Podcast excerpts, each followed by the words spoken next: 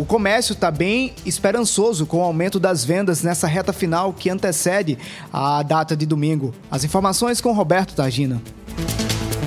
O comércio está confiante no aquecimento das vendas com a proximidade do Dia dos Pais, que será comemorado no próximo domingo. De acordo com o vice-presidente da Câmara de Dirigentes Logística de João Pessoa, Sérgio Miranda, a expectativa é que essas vendas superem as realizadas no mesmo período do ano passado. Temos aí uma previsão aí de 6% acima do ano passado, uma estatística de, de cada 10 pessoas, consumidores, 6 devem realizar suas compras, e isso é muito bom. É, mostra que a economia está se levantando novamente e, e gera uma boa, uma, uma, boa notícia, digamos assim, para esse resto de ano aí, para esse semestre. De acordo com Sérgio Miranda, a confiança nas boas vendas também se deve ao fato de que os preços dos produtos têm parado de subir nas prateleiras. Ele assegura que o consumidor que ia às compras deve encontrar várias promoções. A gente sente já o retorno dos preços, né?